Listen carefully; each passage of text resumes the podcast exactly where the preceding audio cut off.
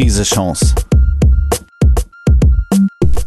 Der Podcast der Firmenhilfe zur Corona-Krise. Hallo und herzlich willkommen bei Krise Chance, dem Podcast der Firmenhilfe Hamburg. Ich bin Marco Habschick von Evers und Jung. Wir betreiben die Firmenhilfe für die Wirtschaftsbehörde Hamburg als kostenfreie Anlaufstation für Kleinunternehmen und Selbstständige. Letztere, vor allem die Solo-Selbstständigen, sollen mal ganz im Fokus stehen bei dieser 29. Ausgabe von Krise Chance. Ich freue mich daher sehr über meinen heutigen Gast am anderen Ende der Leitung. Es ist Ehrenfried Konter-Gromberg von Smart Business Concepts. Hallo Ehrenfried, magst du ein paar Worte zu dir sagen? Hallo Marco, ich freue mich, dass ich dabei sein kann. Und die Worte sind, dass wir seit zehn Jahren intensiv mit Solopreneuren arbeiten, ich selber bin seit fast 30 Jahren im Homeoffice, deswegen ist dieses Thema Homeoffice, was ja durch die Krise komplett durch die Republik gegangen ist, für uns eigentlich ein altes Thema und äh, bin gespannt auf das, was du fragen wirst. Ja, du hast das Schlüsselwort da gerade schon genannt. Es geht euch um Solopreneurship. Dein Credo ist also mehr Unternehmertum und mehr unternehmerisches Denken bei Solo-Selbstständigen. Warum reicht es denn nicht mehr, einfach selbstständig zu sein? Das Wort Solo-Selbstständig ist ja nicht sauber definiert und wir unterscheiden ganz grob in zwei Cluster. Das eine sind die klassischen Selbstständigen, die alleine arbeiten und häufig äh, joborientiert oder mandatsorientiert arbeiten. Also der Steuerberater, der Mandate hat oder ich sage jetzt mal der Handwerker, der Aufträge bekommt, sie durchführt. Das sind klassische Muster, die an vielen Stellen in die Krise gekommen sind durch die Krise. Und das, womit wir arbeiten. Also die Solopreneure sind prozess- und produktorientiert. Das bedeutet, sie bauen mit digitalen Komponenten eigene Firmenwelten auf und steuern diese anders, indem sie halt nicht in Projekte reingehen, sondern eigene Produkte auf den Markt bringen. Ist das also das, was man häufig mit dieser Unterscheidung meint, wenn man sagt, selbstständig sein versus Unternehmer sein? Sagen wir mal so, äh, wenn du einen Entrepreneurship Spirit hast, dann hast du den Wunsch, eine eigene Identität, eine eigene Marke aufzubauen. Und das ist nicht bei jedem Selbstständigen gegeben. Also es gibt Selbstständigkeiten in der klassischen Sache, wo man einfach nur, ich sag mal, vor sich hinarbeitet für andere. Und da ist es schon so, dass wir sagen, Solopreneurship bedeutet, ich will Entrepreneur sein. Und den Begriff Unternehmer nehmen wir deswegen ungern, weil häufig damit das Fabrikgebäude gemeint wird und anderes. Und von der Dimension sind viele, mit denen wir arbeiten, ohne ein festes Gebäude und ohne feste Fahrzeuge, ohne feste Angestellte. Und aus diesem Grunde bleiben wir lieber in diesem Begriff Entrepreneurship. Und dieser Begriff Entrepreneurship hat sich in den letzten Jahren sehr stark verbreitet. Übersetzt heißt er eigentlich nur Unternehmer oder Unternehmertum, aber es hat einen anderen Klang, einen anderen Kontext. Was würdest du sagen, ist das Besondere am Entrepreneur? Also ich gehe mal rein beim Solopreneur, damit wir es nochmal noch mal zuspitzen. Denn unsere These, wie man ein smartes Geschäftskonzept aufsetzt, entstand tatsächlich aus einer Krisenerfahrung. Die liegt allerdings relativ lange zurück, nämlich die Dotcom-Krise. Und wir haben uns damals die Frage gestellt, was unterscheidet die großen alten Dinosaurier, die großen finanzgesteuerten Startups von der schlankeren Klasse der Entrepreneure, die unterwegs sind. Und wir hatten so ein paar Sachen gesehen, die auch heute, glaube ich, in der Krise komplett wieder nach vorne kommen dass wir es am Inhaber festgemacht haben. Das heißt, sobald du eine große Firma aufsetzt mit viel Fremdkapital, hast du in der, in der fast immer einen Gesellschafterkreis, also mit mehreren Gesellschaftern. Und da ist es so, dass wir sagen, in dieser innersten Zelle bleib alleine, bleib schlank und du hast ein anderes Setting in deiner Firma.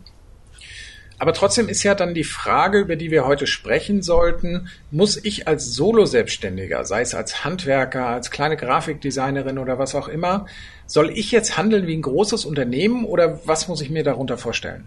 Das eine ist ja Mindset. Also in dem Moment, wo du sagst kleiner, hast du ja schon ein Etikett vergeben. Also du hast ein abwertendes Etikett gegeben. Und äh, da sind wir total ärgerlich und sagen, immer dann, wenn die andere Seite von Einzelunternehmern spricht oder kleine Selbstständigkeit oder Small Business, sage ich, who the fuck bestimmt was Großes? Und die Dimension, die ich mir suche für mein Business, kann ich selbst mit meiner Biografie steuern. Und es ist jetzt vollkommen egal, ob ich als Ziel habe 50.000 Euro Umsatz im Jahr zu machen oder 500.000. Und Solopreneure liegen in der Regel schon im sechsstelligen Bereich, Aber das Ziel ist nicht, wie Elon Musk irgendwie weltverändernde Konstrukte aufzubauen, sondern ein Unternehmen hinzustellen, eine Firma hinzustellen, die für meinen Bedarf aus dem Homeoffice mit Komponenten gut zu steuern ist. Nun sind das ja Vorgehensweisen, wie man sie eher von klassischen großen Unternehmen kennt.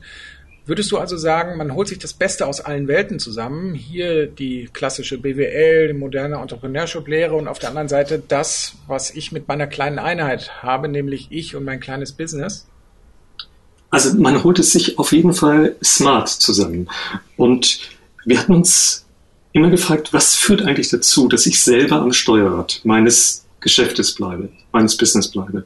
Und die erste Punkt hatten wir schon besprochen. Ich bleibe im Gesellschafterkreis alleine, solo. Vielleicht mit meiner Frau, wie bei uns, das heißt Solopreneur-Paar, vollkommen in Ordnung, aber in einer ganz kleinen, schlanken, inhabergestützten Einheit. Also ich bleibe der Owner. Dann entwickle ich den Willen, eine eigene Marke aufzubauen, eine eigene Firma mit eigenen Produkten, was nicht jeder Selbstständige hat. Also manche Selbstständige sind rein. Ja, ab, genau da kommt ja schon das Unternehmerische, Größere ins Spiel. Absolut. Das sind andere Methoden. Genau. Das wird nicht jedem Grafikdesigner vertraut sein, da müssen wir nochmal genauer drauf kommen. Ganz genau. Und da würden wir immer sagen, du äh, Webdesigner, schau dich doch an, du wirst in deiner Aufstellung nicht aus dem Job- und Fremdsteuerungsgebaren rauskommen. Das wirst du nicht schaffen.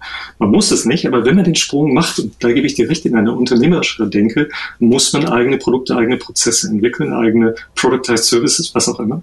Ich muss bei den Finanzen selbstständiger werden, einen Cashflow aufbauen, der nicht dann abreißt, wenn die Aufträge abreißen. Und das ist in der Krise genau passiert vielen. Das heißt, die Umsätze sind abgerissen, weil die Mandanten nicht mehr da waren. Ergo hatte ich sofort zwei Monate Lücke. Und habe ich Rücklagen, wird mir das nicht passieren, also Cashflow orientiert. Ich habe andere Kunden. Ich habe Kunden, die digital erreichbar sind.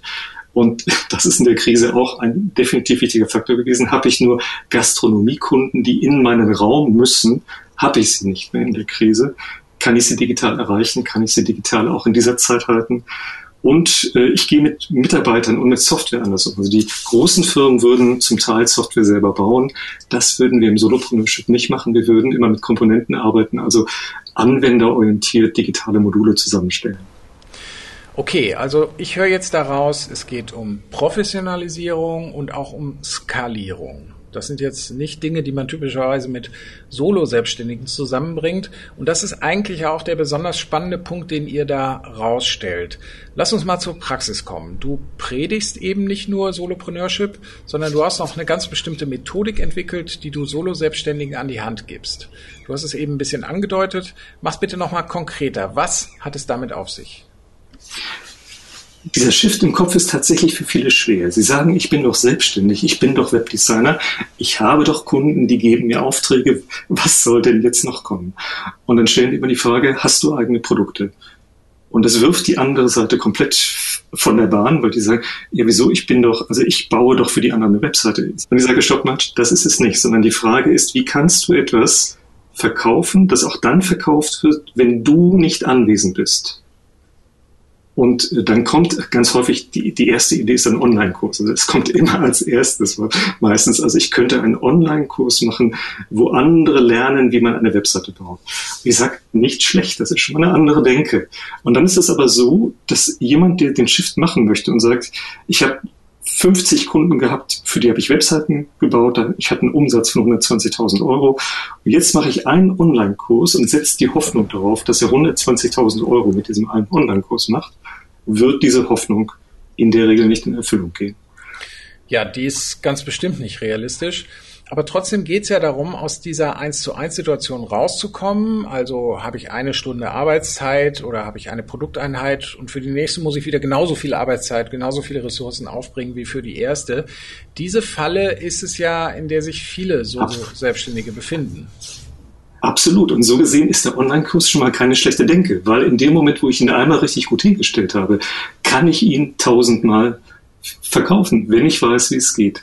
Der entscheidende Punkt ist, dass wir dann in der Frage tiefer gehen und sagen, denke nicht nur ein Produkt, denke ein Produkt, ein Angebotsportfolio, baue eine Produkttreppe mit verschiedenen Angeboten, die so ineinander greifen, dass deine Kunden auch wirklich in einer, in einer neuen Form begleitet werden und du den Umsatz skalieren kannst, nicht nur auf einem Produkt, diesem einen Online-Kurs, sondern auf einem, einer Range von Produkten. Und Lass uns das mal gleich an einem Beispiel festmachen. Dieses Produkttreppenbild finde ich eben sehr spannend. Aber wo ist denn da oben, wo ist unten? Und wenn man das mal an einem konkreten Unternehmen festmachen will, was wären die Stufen? Wir arbeiten fast ausschließlich mit digitalen Solopreneuren, also Leuten, die digitale Geschäftsmodelle aufbauen. Und deren Produkte zeigen statistisch im Mittel eine Streuung. Das bedeutet, wir haben Produkte, die bauen Reichweite auf, aber sie bringen in der Kostendeckung nicht so viel rein, wie ich dachte. Ganz häufig ist das tatsächlich bei dem Online-Kurs der Fall. Der Online-Kurs setzt das Thema und ich kriege auch die, den ein oder anderen Euro auf der Stufe 1 oder 2. Reichweite wird aufgebaut, mein, mein Thema wird gesetzt, aber ich schaffe es nicht darum, einen, einen jahreszufriedenstellenden Umsatz aufzubauen. Deswegen brauche ich ein zweites Segment von Produkten. Das nennen wir die Tragschicht. Das ist die Stufe 3 und 4. Also die Produkttreppe hat bei uns systematisiert sechs Stufen. Und die ersten beiden Stufen wären Reichweite. Das heißt, ich habe eine ganz geringe Kostendeckungsquote bis sogar manchmal eine Unterdeckung in diesen Produkten. Und dann kommen drei und vier, zwei Produkte, die wirklich Geld erwirtschaften können. Was ist denn typisch für die Reichweitenstufen neben Online-Kursen? Also es wäre, entweder ein hochpreisiger Online-Kurs, also den ich von der Kostendeckung so durchgerechnet habe, dass er wirklich, wenn er gebucht wird, auch etwas hängen bleibt. Oder, und jetzt müssen wir in die Solopreneur-Typen hinein. Das hängt jetzt davon ab, welchen Pfad ich gehe. Wäre ich ein, also die fünf Solopreneur-Typen sind die, die Maker, also die Produzenten, die Händler, die Experten, die Servicemodelle und die Erlebnismodelle. Und die haben natürlich verschiedene Treppen und damit haben sie auf der 3 und auf der 4 in der Mitte der, der Produkttreppe auch verschiedene Arbeitspferde stehen. Ich gehe das mal für die fünf Typen durch. Ein Maker, jemand, der also wirklich etwas hergestellt, ich sage jetzt mal ein Tech-Maker, der Taschenrechner herstellt, würde sein, seine richtig guten Taschenrechner auf der 3 und 4 stehen haben. Also die würden von Kostendeckung jedes Stück, wo er verkauft, verdient auch wirklich damit Geld. Ein Händler hätte im Sortiment dort Produkte, die besonders gut gehen, also die immer im Normalbetrieb abgefragt werden. Ein Experte hätte dort die Kernkurse oder die Kern-Content-Produkte.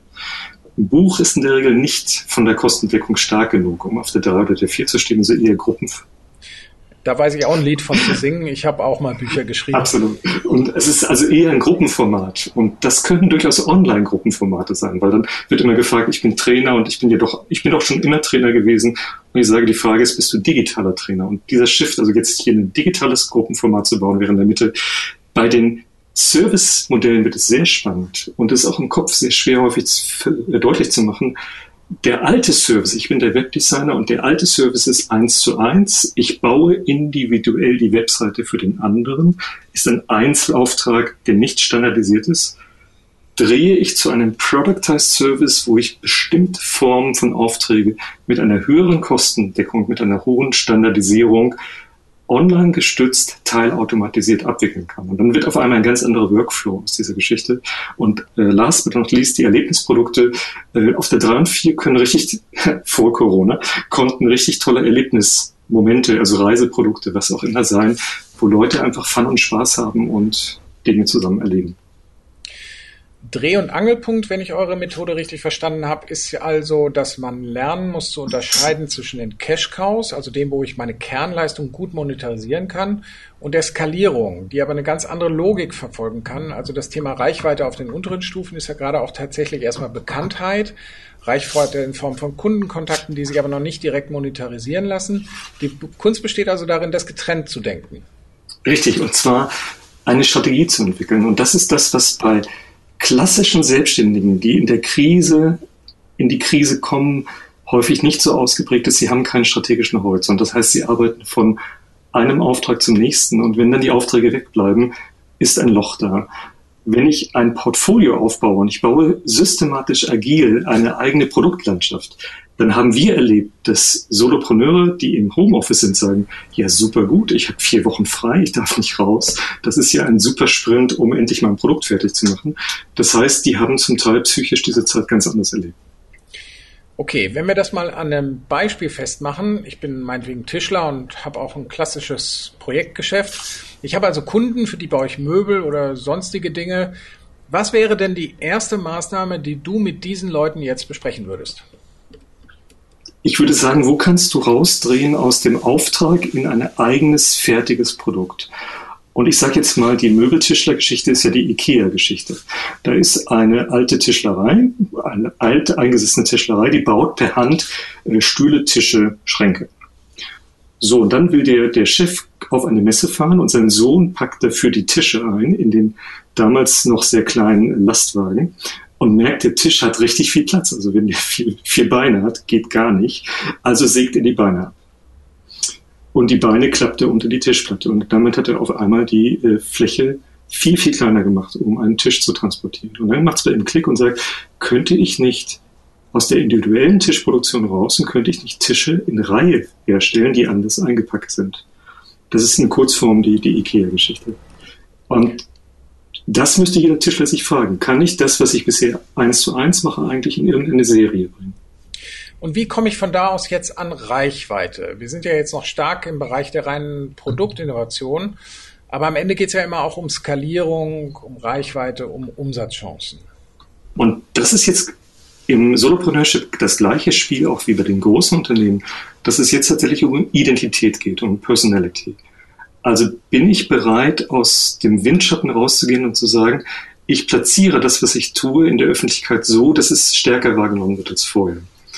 Und das bedeutet, dass ich den Produkten Identität geben müssen. Ein Auftrag hat in der Regel keine Identität.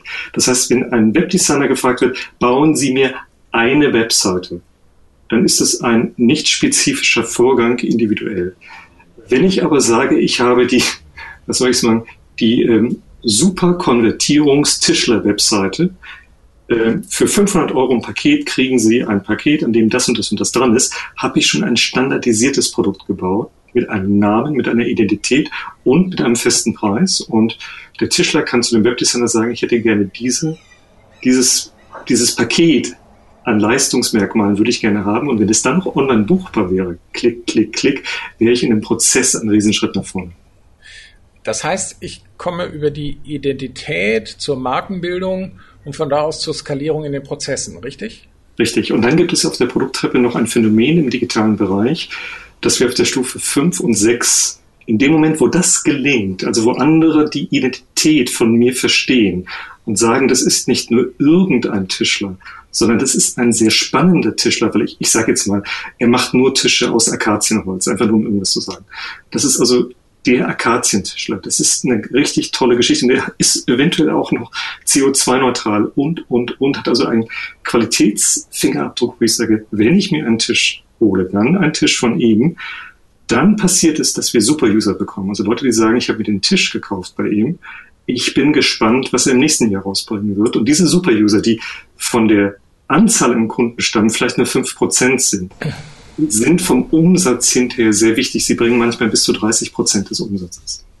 Also quasi die Evangelisten, die ich mir dann heranzüchte. Oder die Fans oder die Super, also ist, die haben je nach, je nach Typ meines Business haben die verschiedene Klangfarben, aber es ist genauso, wir haben sie fast immer.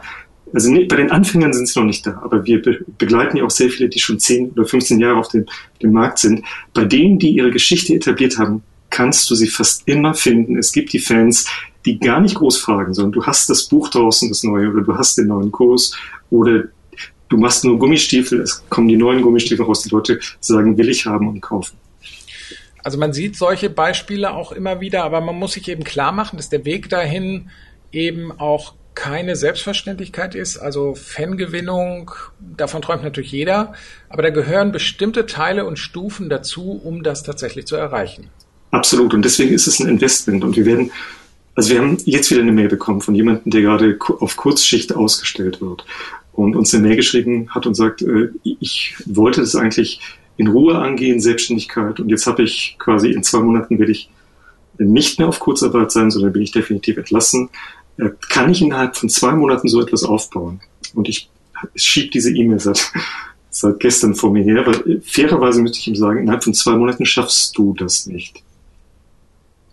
Und man müsste ihm sagen, geh tatsächlich jetzt mit zwei Beinen vor, hol dir ein, das nennen wir mal ein Standbein, was dir eine Grundfinanzierung reinbringt.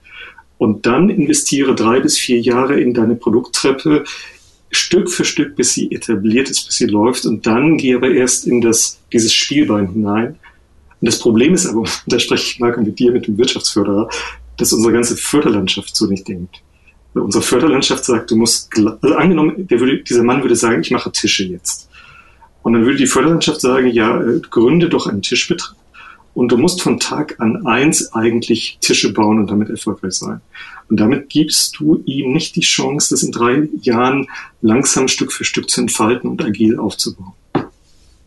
Das heißt also, man muss eigentlich immer wieder abwägen, wie viel investiere ich da jetzt in die Zukunft und wie viel meiner Kraft gebe ich quasi ins Tagesgeschäft, damit ich auch jetzt überleben kann. Absolut. Und diese Gruppen der Menschen, die haben sich etwas sortiert. Das heißt, die alten Selbstständigen, die gesagt haben, warum soll ich mich ändern? Die Digitalisierung trifft mich ja eigentlich nicht und E-Mail schreiben kann ich, ist ja alles in Ordnung. Wenn die dann alte klassische Kunden haben, die auch per E-Mail noch weiter in der Krise weitergemacht haben, alles in Ordnung. Aber bei den meisten war ja die Erfahrung, das war auf einmal zu dünn. Es hat nicht mehr gehalten. Und Beispiel, ich hätte ein Restaurant und sage, ich bin total klassisch im Betrieb. Also ich mache die Bestellung noch mit, mit Bleistift und mit Papierbuch und so, was ja vor der Corona-Krise alles funktioniert hat. Das geht ja durchaus, so einen Betrieb zu führen. Hätte dieser Betrieb vorher schon darüber nachgedacht, wie er, was im Ausland zum Teil passiert ist, dass man quasi die Küche nutzt, um die Sachen zu verpacken und dann weiterzuschicken und auszuliefern. Und sie hätten quasi eine Lieferkiste gemacht. Die Lieferkisten, also gerade hier bei uns im Umland, die Bio-Lieferkisten sind durch die Decke gegangen. Also jeder wollte Bio-Lieferkisten haben. Also quasi einmal die Woche äh, vorgekochtes Sortiment, Biogemüse, was auch immer, ist abgegangen wie irgendwas. Das heißt, hätte man investiert, hätte man zwei Jahre vorher schon mal ein bisschen experimentiert, wäre man mit der Corona-Krise in die steile Wachstum gegangen.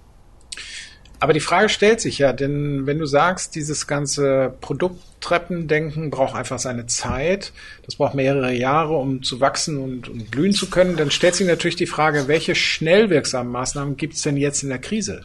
In der Krise hast du ja eigentlich mal die Klassiker. Das heißt, du musst aus den Kosten raus und du musst in schnellen Umsatz rein. Das ist so die alte, die alte äh, Bewegung. Das, das klingt, klingt aber nicht gerade nach Produkttreppe. Nein, nein, nein, sondern es klingt nach äh, Notmaßnahmen. Das heißt, wenn ich, wenn ich angeschossen bin, muss ich erstmal das Schiff auf Kurs halten und man steuert ja im Sturm direkt in die Welle hinein und nicht quer zur Welle. Und ich brauche das Steuerrad in der Hand, um diesen schweren Kurs zu halten. Und das haben wir erlebt in der Dotcom-Krise. Habe ich zu viel Gesellschafter im Gesellschafterkreis? Reden die wie die Hühner durcheinander? Es gibt Chaos. Gehört die Marke mir nicht? Kann ich keine Pivot machen? Ich kann mich nicht drehen und sagen, ich mache jetzt einfach ein neues Produkt, weil die anderen sagen, äh, gehört dir gar nicht, darfst du nicht. Habe ich die Finanzen nicht? Habe ich ein Problem. Also der, der Cashflow ist abgerissen, habe ich keinen Treibstoff im Tank. Habe ich die Kunden nicht wie in Gastronomie, die ich, ich kann sie digital nicht erreichen. Ich habe mir zum Teil noch nicht mal die E-Mail-Adressen, ich habe nichts, um sie irgendwie erreichen zu können, ist die Kommunikation tot in dem Moment, wo sie nicht mehr da sind. Habe ich feste Mitarbeiter, die sagen, ich bleibe aber nur, wenn ich das und das bezahlt bekomme, habe ich ein Problem. Habe ich Software, die ich nicht selber verstehe, sondern wo ich teure Admins brauche, komme ich in den Kosten nicht runter. Und habe ich nach wie vor das alte, teure, statusorientierte Büro im City Center von Hamburg, dann habe ich dort die laufenden Kosten und ich komme einfach nicht runter. Das heißt, ich bleibe in meinem Ausgabelandschaft so, wie ich bin. Und weil ich nicht runterkomme in den Kosten, kriege ich nicht die Freiheit, neue Produkte aufzusetzen. Und heute würde ich sagen, möglichst die Fixkosten runterfahren, dann die Hälfte der Zeit in schnellen Gewinn denken. Das bedeutet also durchaus klassisch zu sagen, angenommen, ich wäre Berater, kann ich irgendeinem Kunden sagen, ich bin bereit, Sie äh, anders zu beraten als bisher, rein über Zoom, aber Cash bitte sofort, also quasi Geld reinholen. Das ist noch kein smartes, automatisiertes Produkt, aber es wäre ein, eine neue Art zu arbeiten und ich sichere mir Geld. Und dann, wenn das so ist, dass mit der Minimalisierung der Ausgaben ich jetzt ein Plateau wieder habe, dann sollte ich darauf achten, dass ich 50 Prozent der Zeit für kreative Prozesse frei habe. Und dieses Zeitinvestment, das ist tatsächlich der Schlüssel zur Unternehmerschaft. Okay, das klingt für mich absolut plausibel. Äh, erzähl doch mal von dir selber. Wo habt ihr selber jetzt in der Krise an Produkttreppen oder an Notmaßnahmen gefeilt? Habt ihr auch diese halbe-halbe-Regelung hinbekommen? Also wir hatten, dadurch, dass wir ja selber smart arbeiten seit zehn Jahren, ist unsere grundlegende Treppe steht. Und wir hatten einige Produkte draußen, die sogar besser gegangen sind als vorher. Das ist bei Smarten übrigens ein Phänomen gewesen, dass die häufig durch die Krise äh, bestimmte Sachen schneller besser verkauft bekommen haben als nicht. Das heißt, die Liquidität bei uns war in den Monaten März und April eher höher als niedriger. Was aber nicht bedeutet, dass sie so bleibt. Das ist ähnlich wie bei euch. Die Anrufe, die bei euch reingekommen sind, sind jetzt auch nach unten gegangen. Also ihr hattet so eine Welle von mehr Nachfrage und die pendelt sich gerade etwas normal. Das heißt, also wir hatten Liquidität, aber in dem Moment war die Frage, ob das, was wir in dem Jahr geplant hatten, nämlich in diesem Jahr, ob das überhaupt noch relevant ist. Und wir hatten am 23. März den Solopreneur Day ganz klassisch als Kongress geplant, mit 150 Tickets auch verkauft. Der ist einfach nicht möglich gewesen. Der war also, ähm, das war wirklich interessant, weil jeden Tag, äh, wo wir näher rankamen, wurde immer weniger möglich. Und am Ende durften wir noch nicht einmal in den Raum rein, um dort mit Video zu drehen. Das heißt, äh, das war schon strange. Und wir haben dann äh, diese, dadurch, dass wir eine hohe Liquidität hatten, die Zeit genutzt, in einem großen Sprint diesen Tag komplett auf Video umzusetzen. Und das ist schon wiederum das, das erste Problem, was viele haben, dass sie die Zeit gar nicht frei hätten, kreativ die Wende zu machen. Also wir hatten äh, fast zwei Wochen 90 Prozent komplette Konzentration auf Videoproduktion und sind dann, nachdem wir das gedreht hatten und wir den Umsatz nicht verloren haben, weil das alle akzeptiert haben, äh, haben wir den nächsten Schritt getan, haben gesagt, welches Produkt auf der Produkttreppe bewerten wir neu und ziehen es jetzt vor. Und wir hatten seit Mitte letzten Jahres eine Community in Planung, also ein reines Online-Format, was bei uns auf der 5 steht, auf der Stufe, und was wir langsam in diesem Jahr angeflogen werden. Das heißt, wir hätten auf dem Solopreneur DS vorgestellt, hätten Leute äh, eingeladen, damit gesprochen und hätten es dann Stück für Stück, also in Ruhe sich entfalten lassen. Und das haben wir umgewertet und haben gesagt, wir ziehen es zwei Monate nach vorne, äh, gehen viel schneller in die Technik hinein und äh, werden die gesamte Kommunikation, Menschen einzuladen, auf Online umstellen, also nicht auf real. Und das hat funktioniert. Aber es bedeutet, du musst die Freiheit haben, äh, die Treppe umzu äh, interpretieren und auf der Treppe selber zu schieben. Und das ist der entscheidende Schlüssel zwischen Freiheit und Abhängigkeit wenn du für andere arbeitest, also du hast Fremdprodukte auf der Treppe und sagst, ich habe einen Beratungsauftrag von Lufthansa. Die hatten zugesagt, drei Monate mich reinzunehmen als Berater. Dann kann ich nicht zu Lufthansa sagen, also ich möchte den Auftrag nach vorne haben. Wahrscheinlich wird Lufthansa momentan sagen, wir wollen den Auftrag überhaupt nicht mehr durchführen. Das heißt, ich kann dort auf meiner klassischen Treppe nichts verschieben, weil die anderen zustimmen müssen. Und diese Freiheit der Produkte, dass ich sage, die Community zwei Monate früher, wir drehen das Spiel, die Jahresplanung, das hast du in dem Moment, wo du quasi ein eigenes Tableau aufgebaut hast. Okay, also das klingt für mich dann doch schon so, dass ihr das ähm, hinbekommen habt, ähm, den eine Hälfte der Zeit, wie beschrieben, auf die Notmaßnahmen zu verwenden und bei der anderen Hälfte bestand das bei euch offenbar darin, etwas vorzuziehen an Maßnahmen, was ihr aber sozusagen schon im, im Orbit hattet. Aber um sowas machen zu können, braucht man natürlich eben eine solche Produkttreppe. Das finde ich, hat das nochmal sehr gut auf den Punkt gebracht. Ja, liebe Zuhörerinnen und Zuhörer, ich hoffe, Ehrenfried Konter-Gromberg konnte euch ein wenig inspirieren, mehr aus eurem Business zu machen. Aus eigener Erfahrung sage ich, auch wer nicht solo selbstständig unterwegs ist, kann eine Menge aus dieser Produkttreppenlogik lernen, die Ehrenfried da entwickelt hat. Diese Methodik überträgt nämlich sozusagen Dinge und Erkenntnisse von größeren Unternehmen auf die ganz kleinen. Und sowas ist immer enorm hilfreich. Also in diesem Sinne tausend Dank an Ehrenfried Konter-Gromberg von Smart Business Concepts für diesen tollen Input hier bei Krise Chance und euch allen da draußen ganz herzlichen Dank fürs Zuhören. Bis bald, sagt Marco Habschick. Krise Chance. Der Podcast der Firmenhilfe zur Corona-Krise.